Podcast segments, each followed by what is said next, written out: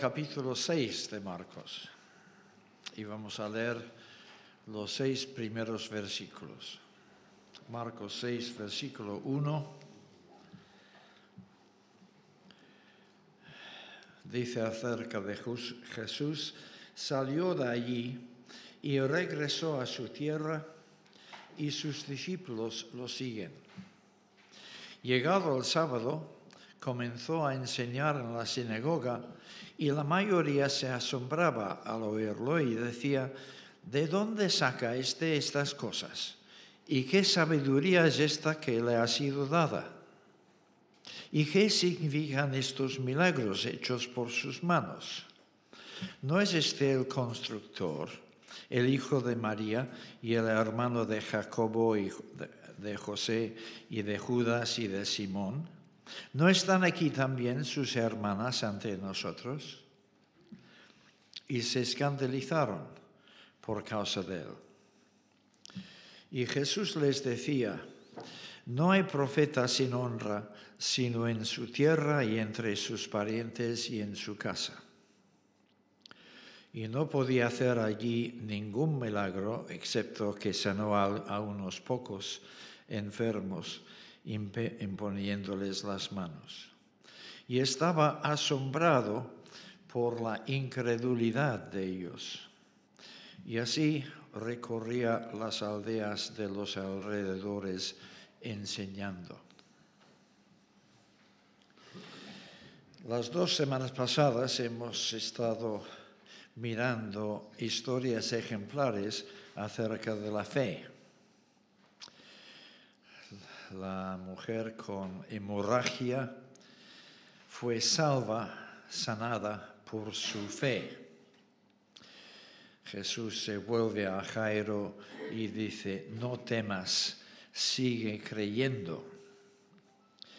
Y son dos historias que tienen que ver fundamentalmente con la fe y cómo la fe es el medio a través del cual alcanzamos salvación, sanidad.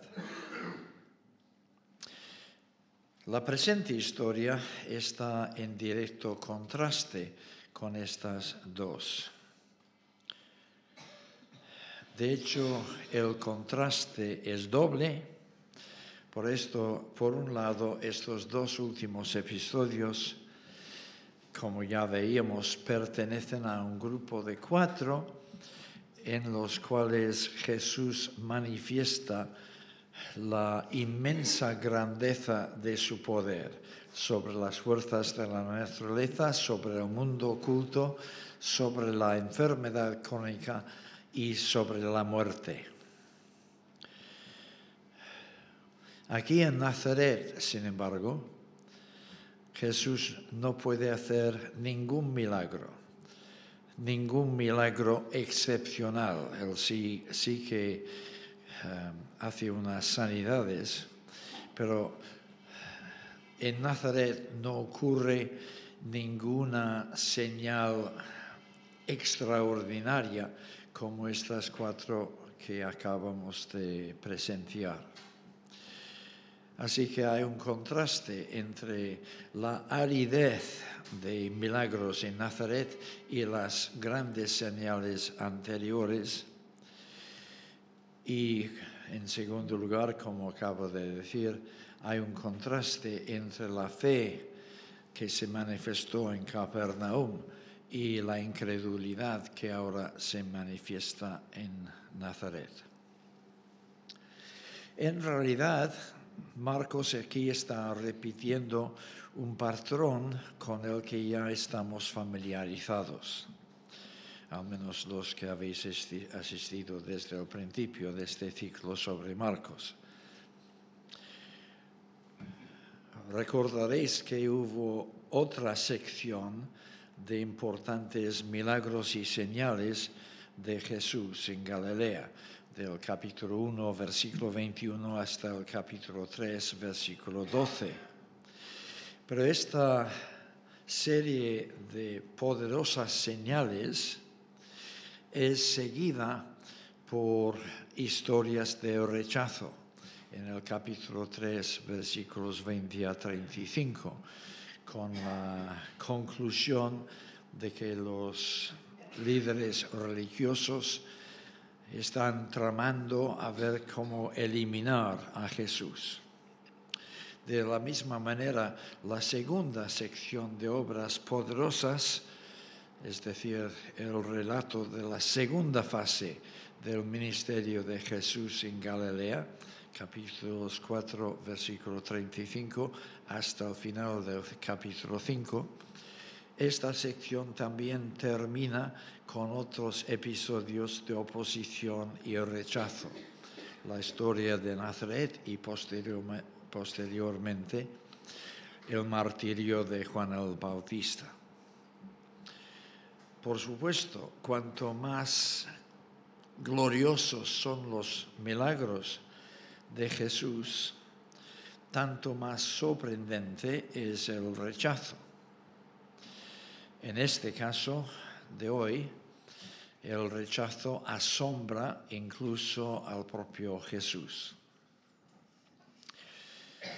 Con todo ello, Marcos está presentándonos con total realismo la condición espiritual de Israel y más allá de Israel del mundo entero. La presencia de Jesús y su mensaje radical de arrepentimiento y salvación sirvieron para dividir la nación. Y desde entonces hasta la fecha de hoy siempre ha sido así. El Evangelio divide. Unos pocos se comprometieron con él reconociendo en él al esperado Mesías. Una gran multitud, probablemente la mayoría, sintió cierta atracción con respecto a sus milagros y la autoridad de su enseñanza, pero no se decantaron finalmente ni a favor ni en contra de él. Pretendían mantenerse neutrales. Y otro grupo, encabezado por los líderes religiosos, pero no limitado solamente a ellos, reaccionaron ante él con escepticismo, incredulidad y rechazo. Y está claro que el evangelista, al describir estas reacciones, nos está preguntando a nosotros con qué grupo te identificas, porque la finalidad de su evangelio no es solamente informarnos de ciertos hechos, sino llevarnos a definirnos ante Jesús. ¿Seremos discípulos suyos? ¿Lo rechazaremos? O seguiremos intentando mantenernos neutrales. Marcos no nos ha dicho en qué pueblo vivían Jairo y la mujer del flujo de sangre. Sabemos que este pueblo se encontraba en la costa oeste del mar de Galilea y todo el mundo piensa que lo más probable es que fue Capernaum. Y yo no tengo problemas con esta identificación. Marcos tampoco nombra el pueblo al que Jesús se dirige ahora. Se llama su pueblo. Jesús tenía tres pueblos que, podrían ser su pueblo. Nació en Belén, Belén era su pueblo natal, su pueblo. Hizo su base de operaciones en Capernaum, su pueblo. Pero el pueblo donde había crecido, el pueblo donde había conocido infancia, adolescencia y juventud, era Nazaret y por algo Jesús es llamado Jesús de Nazaret, porque es su pueblo. Y sin duda alguna es a Nazaret a donde se dirige ahora. Otra cosa que desconocemos es la razón por la que él se traslada a Nazaret en este motivo. La única pista que tenemos es que al final de la historia se dice en el versículo 6 que recorría las aldeas de los alrededores y esto puede identificar eh, significar que Nazaret era la primera parada en una visita a toda una zona que Jesús había planeado. En otros momentos él hace circuitos dentro de Galilea y esto parece ser que es otro circuito, primera parada Nazaret. En aquel entonces, Nazaret era una población pequeña y sin importancia. Si visitáis Israel hoy en día, Nazaret es de las ciudades más grandes del norte del país, pero así no era en tiempos de Jesús. Recordemos las palabras despectivas de Natanael. ¿Acaso de Nazaret puede salir algo bueno? Juan 1, 46. En la antigüedad, en tiempos de Jesús y del Antiguo Testamento, Nazaret era tan insignificante que ni siquiera es mencionado por el Antiguo Testamento aunque hay largas listas de nombres de poblaciones, Nazaret no aparece. Y según los comentaristas, tampoco aparece Nazaret en el Talmud ni en los escritos de Flavio Josefo. Así que un pueblo insignificante. Otro detalle mencionado por Marcos, pero sin mayores explicaciones, es que los discípulos seguían a Jesús cuando hizo esta visita. Quizás esta referencia se deba solamente al hecho de que Pedro, compartiendo esta historia con Marcos, quiere decir yo estaba presente allí. Es decir, eh, la historia es fiable porque yo fui testigo ocular de lo que estoy diciendo. Por otra parte, aunque los discípulos no volverán a ser mencionados en esta historia, su solo, sola presencia sirve como punto de contraste con los nazarenos. Los parientes y vecinos de Jesús, los que le han conocido desde que era un niño, lo rechazan. En cambio, su verdadera familia, la familia espiritual, en aquellos momentos los discípulos, no lo rechaza. La familia carnal sí, la familia espiritual no.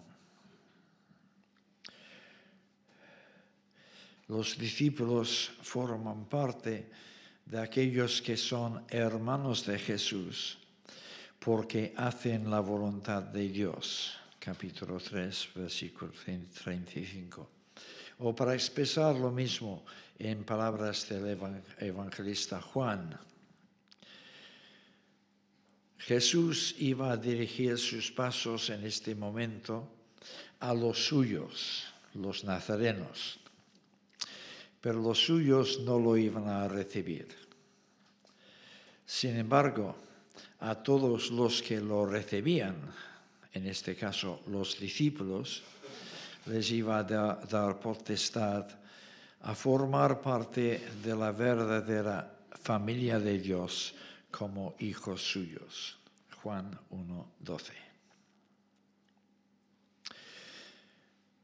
Jesús llega a Nazaret y por supuesto su fama va delante de él.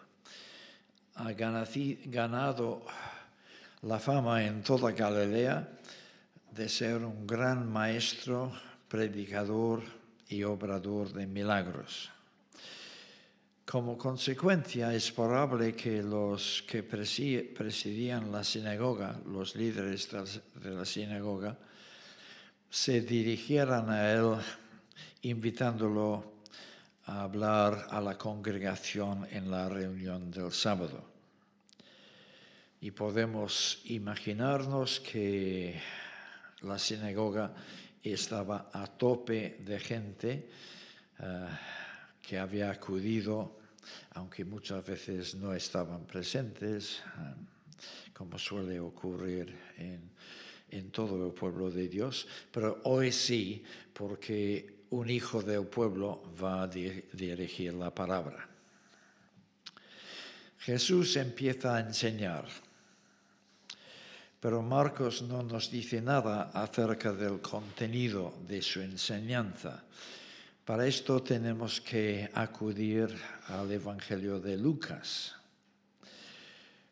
Algunos comentaristas suponen que la historia que encontramos en Lucas 4, versículos 16 a 30, no se refiere a este mismo momento en Marcos, pero hay tanta similitud entre diferentes detalles que a mí me parece casi imposible que se trate de otro e-, episodio.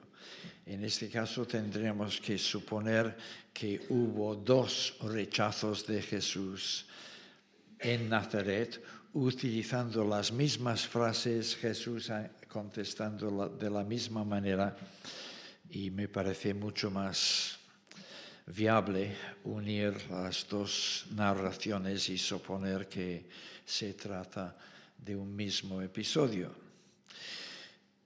Si es así, entonces sabemos por Lucas que Jesús eligió predicar sobre la base de Isaías 61, versículos 1 y 2.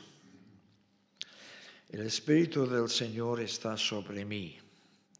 Me ungió para dar buenas noticias a los pobres, me ha enviado a sanar a los quebrantados de corazón, a proclamar libertad a los cautivos y recuperación de vista a los ciegos, a proclamar el año favorable del Señor.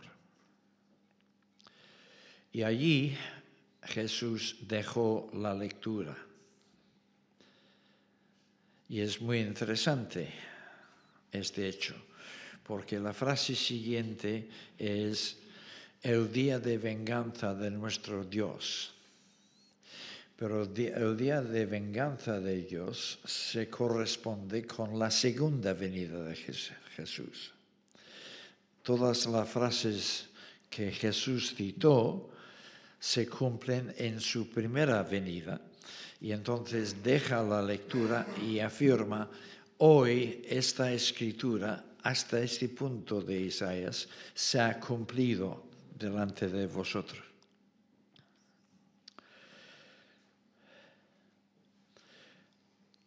Notemos entonces que la predicación de Jesús en aquella ocasión era sumamente positiva.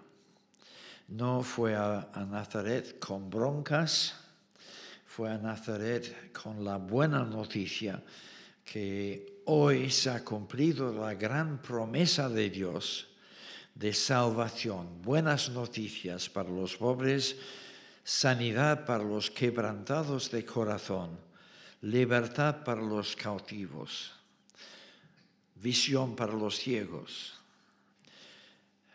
El Mesías ha venido para proclamar el año favorable del Señor. Luego vendrá el año de juicio, pero ahora es día de salvación, año de salvación. Así que Cristo anuncia buenas noticias.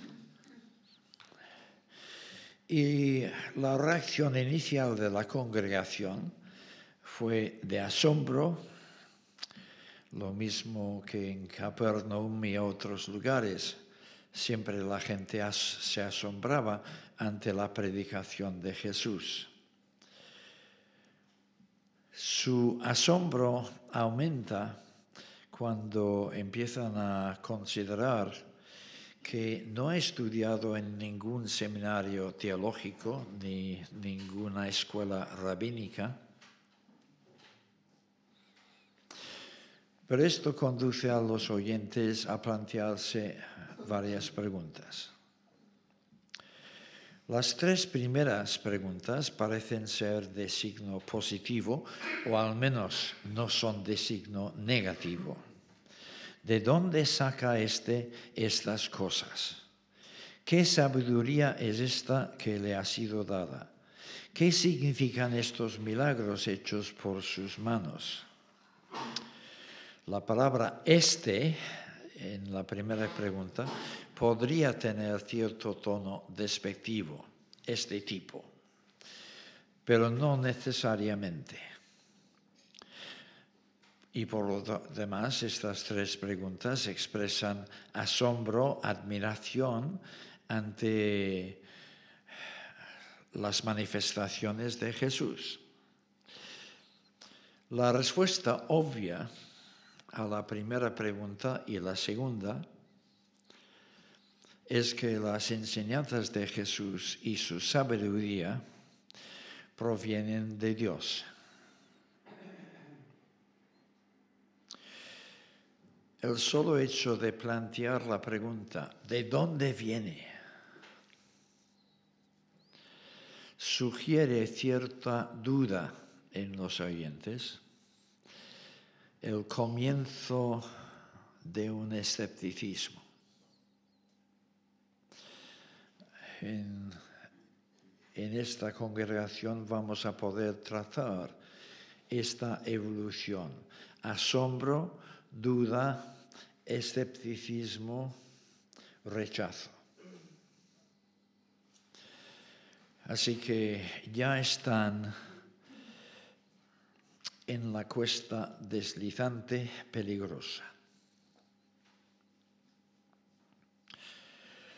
Puesto que Marcos nos informará que en Nazaret Jesús no pudo realizar milagros de importancia, sino solamente algunas sanidades, es probable que la referencia a sus milagros en la tercera pregunta qué significan estos milagros hechos por sus manos, no son milagros testificados por los nazarenos, sino el informe acerca de los milagros que Jesús acaba de llevar a cabo en Capernaum y en Gadara y en el mar de Galilea.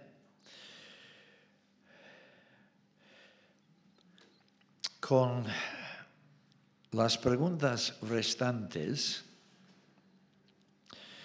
aumenta el tono más negativo.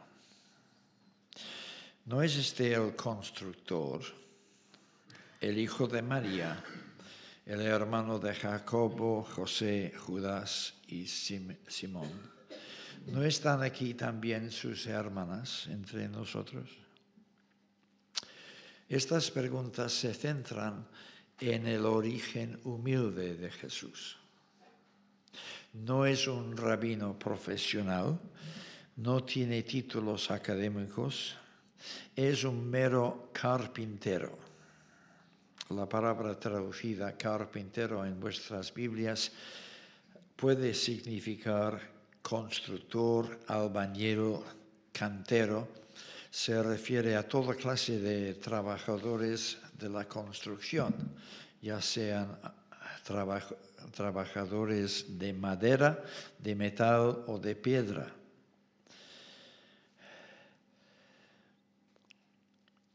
es en base a cierta, ciertos escritos de los primeros siglos, um, como ha predominado la idea de que Jesús era carpintero. Um, Justino Mártir en el siglo II dijo que Jesús acostumbraba a trabajar de carpintero cuando estaba entre los hombres, haciendo arados y, yugos. Y esta clase de escritos consagró a Jesús como carpintero. Pero mi versión traduce constructor, que os habrá sorprendido, pero es que la palabra griega admite todo un abanico de posibles traducciones. seguramente José y sus hijos trabajaban en la construcción, aunque puede ser que eran especialistas en aquella parte que tiene que ver con la madera, las vigas y todo lo demás, y por lo tanto fueron carpinteros. En Mateo, la gente no pregunta, no es este el carpintero, sino, no es este el hijo del carpintero. Y ha habido mucho debate entre los comentaristas acerca de esta diferencia. ¿Quién tiene razón, Mateo o Marcos? Probablemente los dos, porque era normal en aquel entonces que los hijos varones siguiesen en el oficio de su padre. Así que lo probable es que Jesús era carpintero porque José había sido también carpintero. Lo importante no es esta cuestión. Lo importante es que la gente está diciendo, este Jesús no es más importante que cualquiera de nosotros. Y por tanto, ¿cómo se atreve a darnos una interpretación de Isaías tan inusual si él carece de formación teológica?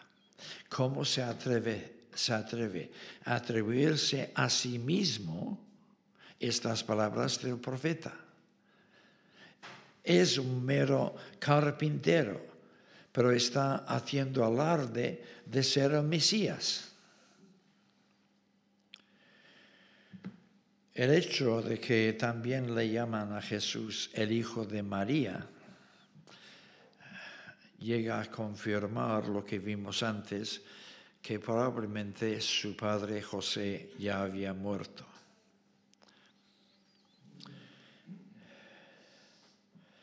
Entre los judíos no era normal identificar a alguien con el nombre de su madre, sí que lo era con el nombre del padre. Así que el hijo de María da la idea de que María ha tenido que asumir el liderazgo familiar y es cabeza de la familia en aquel momento. Los cuatro hermanos mencionados a continuación tienen todos ellos nombres muy comunes en Israel, procedentes del Antiguo Testamento. Y hay muchísimos hombres con estos mismos nombres que aparecen en el Nuevo Testamento. Los hermanos de Jesús. Después de la resurrección de Jesús, ellos se reunían con los discípulos en el aposento alto, según Hechos 1.14. Más adelante los encontramos involucrados en la labor misionera de la iglesia, según 1 Corintios 9, 5. De hecho, el mayor de ellos, Jacobo, iba a recibir una aparición personal de, del Jesús resucitado, según 1 Corintios 15, versículo 7. y él iba a llegar a ser el líder más destacado de la iglesia de Jerusalén y el autor de la epístola que lleva su nombre, Jacobo, Santiago. Igualmente es probable que Judas, el hermano de Jesús, fuera el autor de la epístola de Judas. Es decir, estos cuatro estaban destinados a ser instrumentos importantes en manos de Dios en la formación de la iglesia primitiva. Sin embargo, sabemos por Juan 7, versículo 5, que en aquel momento del ministerio de Jesús en Galilea, ni aun sus hermanos creían en él. Y este hecho, el escepticismo de los hermanos, puede haber contribuido a la incredulidad del pueblo de Nazaret en su conjunto. En cuanto a las hermanas de Jesús, nada más sabemos acerca de ellas. El, hecho de que la gente dice, están aquí entre nosotros, quizás signifique que ya no viven en casa con María, se han casado, pero se han casado con hombres del pueblo y por lo tanto están allí presentes en la sinagoga juntamente con sus nuevas familias. Supongo que es obligatorio hacer alguna mención acerca de estos hermanos y hermanas de Jesús.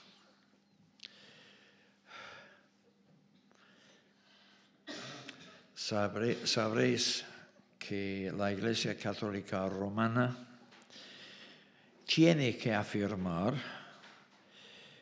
que no eran los hermanos carnales de Jesús, porque si no lo afirman, no pueden seguir sosteniendo su dogma de la virginidad perpetua de María. En cambio, los evangélicos nos resulta casi indiferente si eran hermanos carnales o u otros parientes que explicaré. Porque esto no afecta nuestras creencias.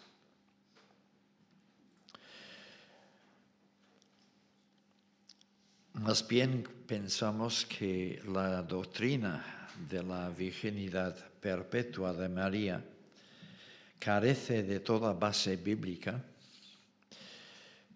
no tiene ninguna base histórica hasta fechas tardías cuando el Evangelio ya había entrado en contacto con el mundo helénico, el mundo helénico que pensaba que la virginidad, la castidad era un estado más sublime que el matrimonio y que el acto matrimonial era en sí sucio e impuro.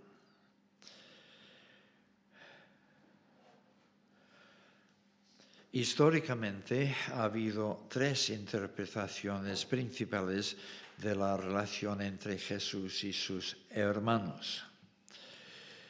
La teoría más sencilla y a mi juicio la más probable es la que habitualmente se llama la teoría de el vídeo. Todos conocéis a el así que no hace falta añadir nada era un creyente romano del siglo IV que defendió que los hermanos eran hermanos en contra de las otras tesis que vamos a examinar en un momento. El vídeo afirmaba que los hermanos y las hermanas eran hijos de José y María engendrados y nacidos después del nacimiento de Jesús. El Evangelio de Mateo en su relación del nacimiento de Jesús deja muy claro que José y María no habían tenido ninguna relación sexual antes que Jesús naciera. Pero Mateo 1:25 parece indicar que después del nacimiento de Jesús tuvieron relaciones matrimoniales normales, de las cuales podrían muy bien haber nacido los demás hermanos. Este, esta es la tesis del vídeo.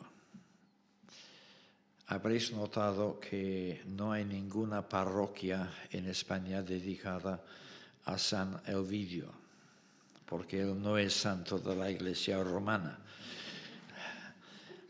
Jerónimo y Epifanio sí que lo son. Y ellos tienen sus teorías. la teoría de um, Jerónimo, que también vivió mayormente en el siglo IV, era que los hermanos eran en realidad primos u otros parientes.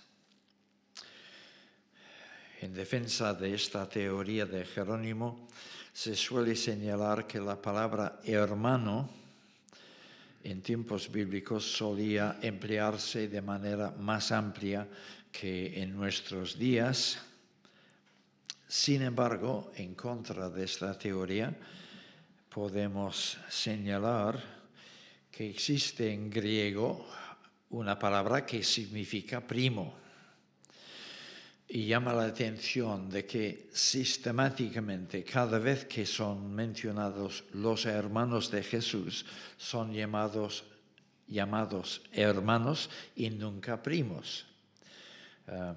Habríamos esperado que, bueno, yo tengo seis citas bíblicas habríamos esperado que al menos alguna vez se dijera primos en vez de hermanos, si, de hecho eran primos. Otro argumento escribido a favor de la teoría de Jerónimo es que si Jesús hubiese tenido hermanos carnales, habría sido innecesario que él encomendara a Juan el cuidado de su madre María cuando la crucifixión. Este mismo argumento, sin embargo, se puede aplicar, aunque no con tanta fuerza, en el caso de los primos. Si, si él tenía primos, ¿por qué no encomendar a, María a los primos. Creo que esta decisión de Jesús de encomendar a su madre a, Juan se debe más bien al hecho de que para Jesús, como ya hemos visto en el capítulo 3, para Jesús los vínculos de la familia de la fe son aún más importantes que los vínculos carnales. Juan, Juan fue elegido como cuidador de María porque él era un verdadero hermano de Jesús y por tanto más de fiar que los hermanos carnales. Bueno, a esta hora estamos entrando en mucho debate, um, cada cual que se defienda. La tercera teoría es la de Epifanio, um, también hombre del siglo IV. Él sostenía que los hermanos eran en realidad hermanastros, hijos de José de un matrimonio anterior. Y esta teoría enlaza con datos procedentes con algunos evangelios apócrifos. Si, sois de trasfondo católico, conoceréis a la perfección la leyenda de, de la puerta dorada, el beso de Joaquín y Ana y otras historias. Y entonces comprenderéis que José era un hombre anciano cuando él se casó con María. Em, todas estas leyendas que figuran em, muchísimo en la iconografía y católica, ciclos de la vida de la Virgen ciclos de la vida de Jesús. Todas estas escenas procedentes de evangelios apócrifos aparecen, pero porque son apócrifos, son evangelios tardíos, procedentes precisamente del siglo III y IV, y es muy debatible si reflejan hechos históricos o si no son más bien invenciones para justificar ciertas ideas, entre ellas que María era virgen toda la vida, porque la virginidad es mucho más pura que el matrimonio, y por lo tanto eh, los supuestos hermanos de Jesús eran hermanastros procedentes de un matrimonio anterior de José. Lo sorprendente de la teoría de Epifanio es que ni Mark, Mateo ni Lucas en su narración del nacimiento de Jesús Ninguno de los dos nos da indicación de que José fuera un anciano, ni de que hubiese otros hermanos mayores por allí. Todo es silencio en los textos bíblicos, aunque, como digo, en los evangelios apócrifos hay abundancia de historias de este tipo. Estas son las tres teorías y seguimos debatiendo sobre ellos. Vuelvo a decir que a los que somos evangélicos nos importa muy poco. Ah, no cambiaría para nada mi fe si fuera a enterarme de que efectivamente ah, los hermanos de Jesús solamente eran hermanastros o primos.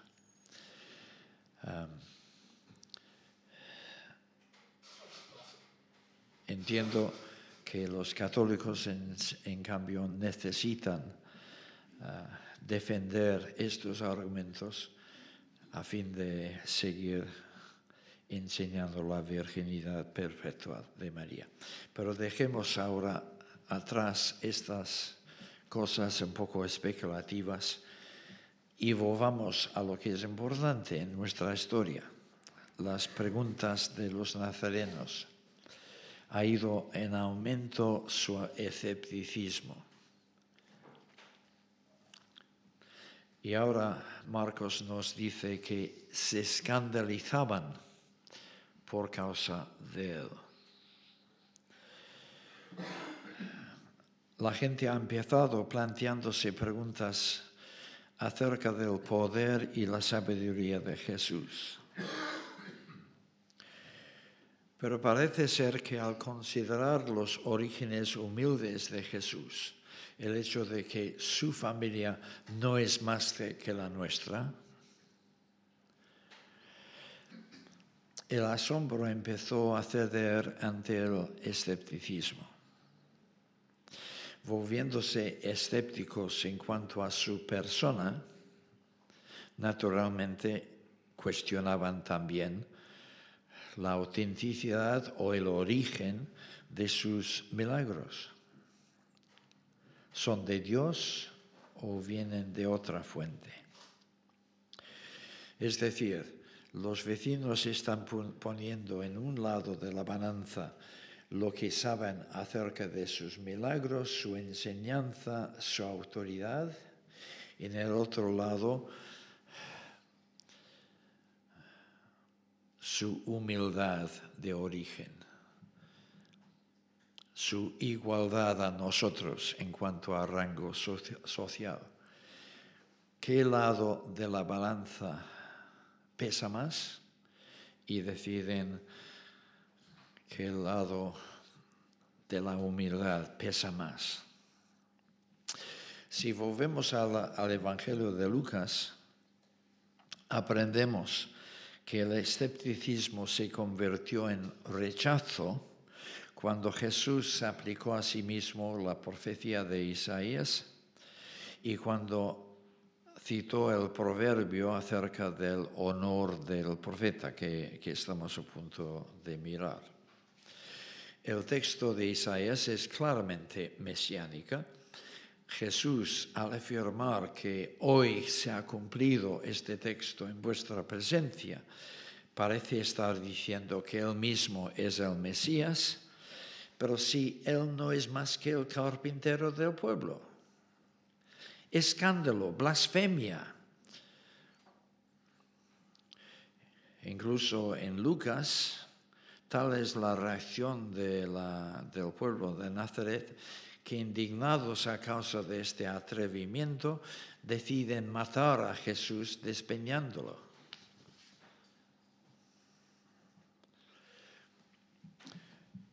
Este rechazo por parte de familiares, por parte de vecinos, todos los suyos, tiene que haber sido muy doloroso para Jesús. Sin embargo, no echa a llorar, no se deja amedrentar, sino que contesta a sus opositores con un proverbio popular. No hay profeta sin honra, sino en su tierra y entre sus parientes y en su casa. En otras palabras, un profeta recibe honores a donde quiera que vaya, excepto en casa. El origen de este proverbio es, oscuro. Sabemos que era un proverbio porque es citado varias veces en el Nuevo Testamento, pero también en otros escritos seculares. Pero se, se corresponde con una experiencia vivida por sabios, filósofos y líderes religiosos a lo largo de la historia. Los que han crecido al lado de un pensador eminente o los que son parientes suyos son los últimos en aceptar la grandeza de sus pensamientos. La confianza da asco o como dice la frase equivalente en inglés, un poco más fino. La familiaridad, engendra el desprecio. Nadie es profeta en su propia tierra. Por supuesto, Jesús era mucho más que un profeta de Dios, pero no era menos. Por lo tanto, se aplica a sí mismo este proverbio. Él era Dios encarnado. No solamente era portavoz de Dios, era Dios en persona hablando. Como he dicho en otras ocasiones, Hebreos capítulo 1, versículo 1, habla de cómo Dios habló en el pasado a los padres por medio de los profetas, pero ahora en estos últimos tiempos ha hablado en Hijo. Yo estoy intentando hablaros en castellano. Jesús, Dios, habló en Hijo, porque el Hijo no es solamente portavoz de Dios, es el verbo de Dios, es el lenguaje de Dios, es Dios mismo en comunicación.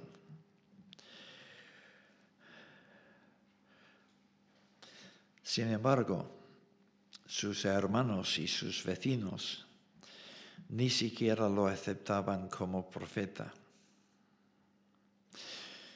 Y finalmente querían rechazarlo y perseguirlo como sus antepasados habían perseguido a los profetas de antaño. Al pronunciar estas palabras, Jesús está experimentando el rechazo del pueblo. Pero estas mismas palabras, según Lucas, iban a provocar que el rechazo se convirtiera en persecución. La frase sin honra en su tierra, entre sus parientes y en su casa, va de más a menos. En su tierra es en su comarca, en su población. Entre sus parientes se refiere al clan, a la familia en general.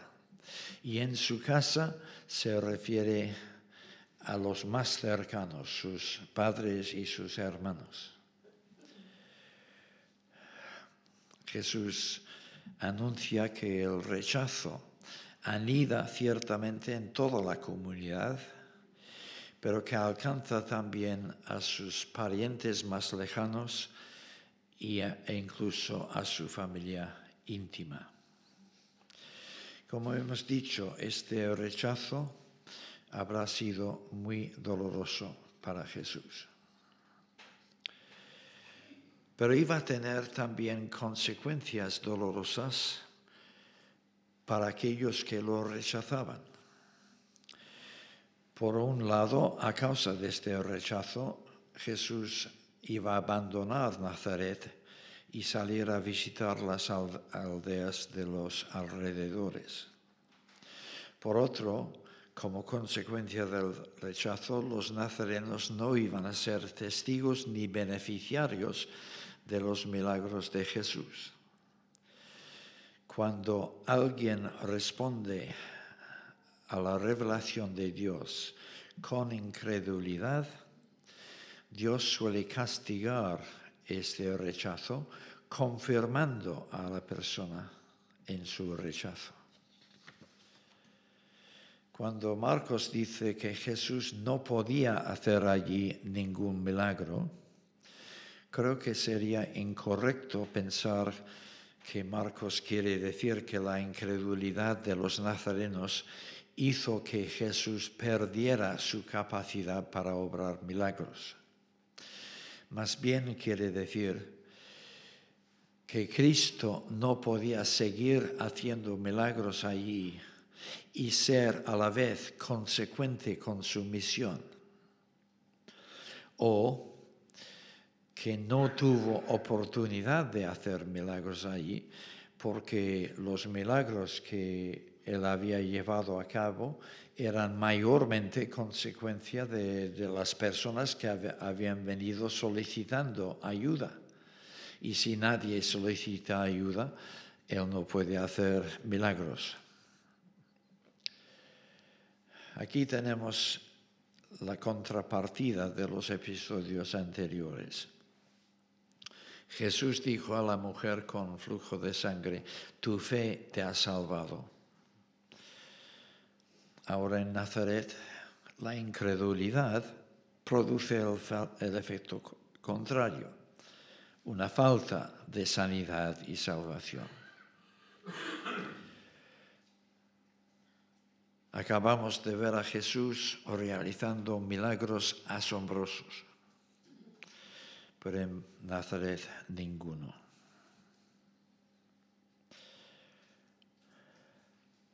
Aún así, el Señor pudo hacer algunos milagritos en Nazaret. Pero estos eran sanidades de tipo habitual.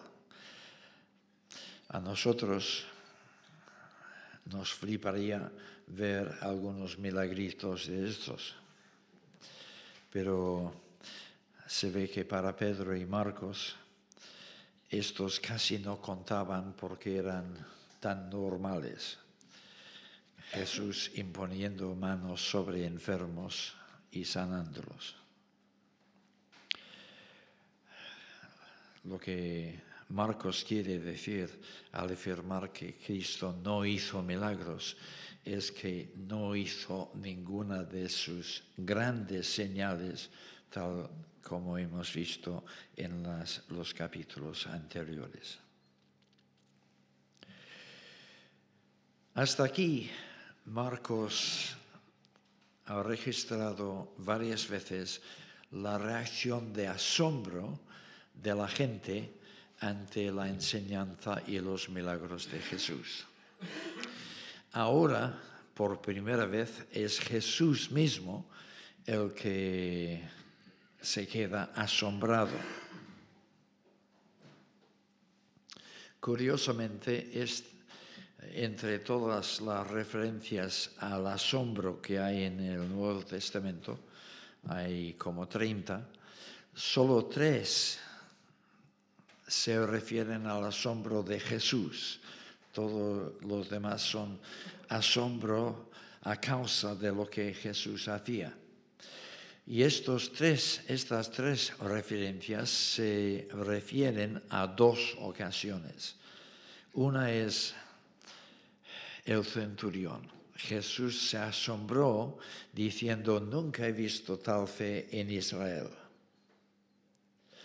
La grandeza de la fe del gentil causó asombro en Jesús. Y ahora la grandeza de la incredulidad de su propio pueblo también le causa asombro. Así que son dos situaciones extremas. Y si el Señor queda asombrado, es lógico que nosotros también, los lectores, nos sintamos sorprendidos. Aquí están los familiares y vecinos de Jesús, los que la han conocido a Jesús desde su infancia. Y ahora, ante las evidencias claras acerca de sus milagros y el testimonio personal de su enseñanza, Habríamos esperado que fueran las personas más receptivas y sin embargo se muestran rebeldes y resistentes.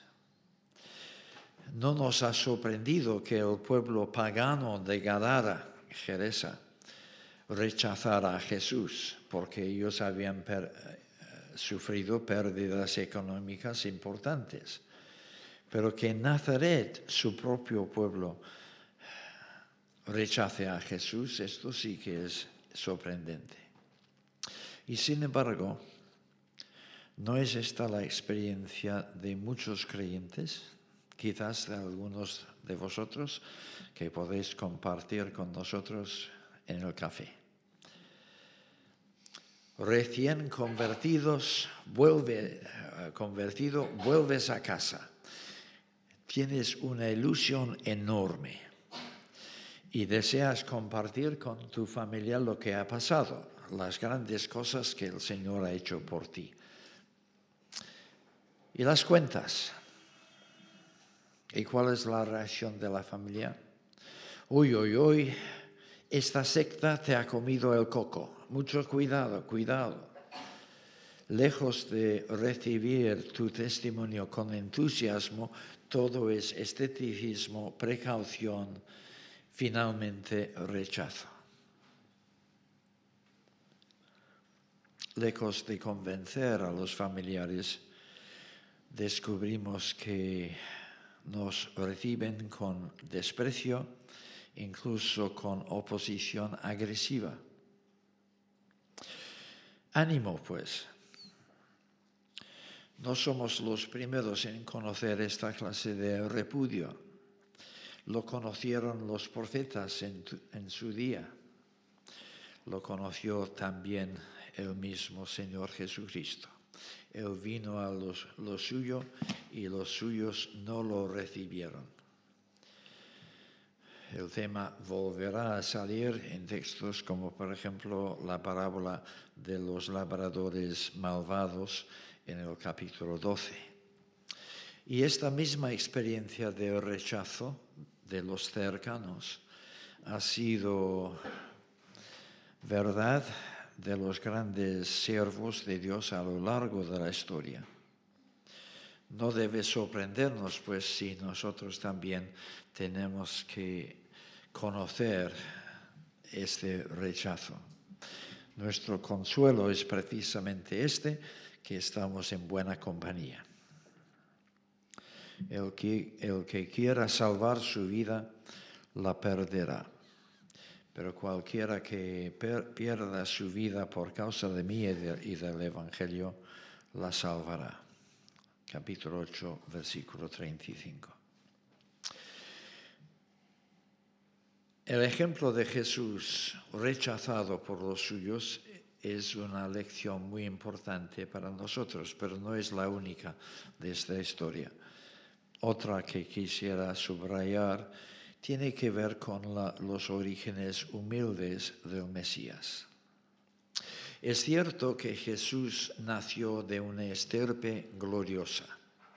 Abraham, Isaac, Jacob, Judá, Boaz, David, Salomón eran antepasados suyos. ¿Quién de nosotros puede jactarse de tener eh, tal linaje? Mateo y Lucas enfatizan el linaje regio de Jesús en sus genealogías. Juan, por su parte, enfatiza el origen divino de Jesús en su prólogo. En cambio, en contraste con los otros evangelios, Marcos presenta a Jesús como un siervo humilde que da su vida por los demás. Él es el Hijo del Hombre que no vino para ser servido, sino para servir y dar su vida en rescate por muchos. Capítulo 10, versículo 45. Marcos no nos dice nada acerca de los ancestros regios de, Jesús. En su evangelio no viene ningún mago de Oriente para ofrecerle presentes buscando al rey de los judíos. Los prejuicios de los nazarenos hicieron que rechazaran a Jesús a causa de esta humildad suya. Pero esta misma humildad se revelará en el Evangelio como una parte esencial del mensaje divino. El camino a la gloria pasa por la humillación del rechazo. El camino al trono pasa por la cruz. Y esto es tan cierto de nosotros los discípulos de Jesús como lo fue de Jesús mismo. Quien quiera llegar a ser grande entre vosotros será vuestro servidor. Y el que quiera ser primero entre vosotros será esclavo de todos. Capítulo 10 versículos 43 y 44. Señor, ayúdanos a asimilar estas lecciones, a comprender que el rechazo es una reacción normal allí donde tu evangelio es predicado con fidelidad. asimilar que somos llamados a pertenecer a una pequeña minoría que será despreciada quizás perseguida por los demás. Y ayúdanos a comprender que el ejemplo de humildad del Señor Jesús no es casual, es parte de tu programa. Y si nosotros vamos a ser discípulos verdaderos del Maestro, tendremos que aprender lo que es la humillación, el servicio, la abnegación, lo que significa llevar nuestra cruz. lo que significa menguar para que Él crezca. Señor, hay mucho en nosotros que todavía manifiesta nuestro orgullo y reconocemos que será necesario que nos quebrantes para que podamos tener la humildad de Cristo.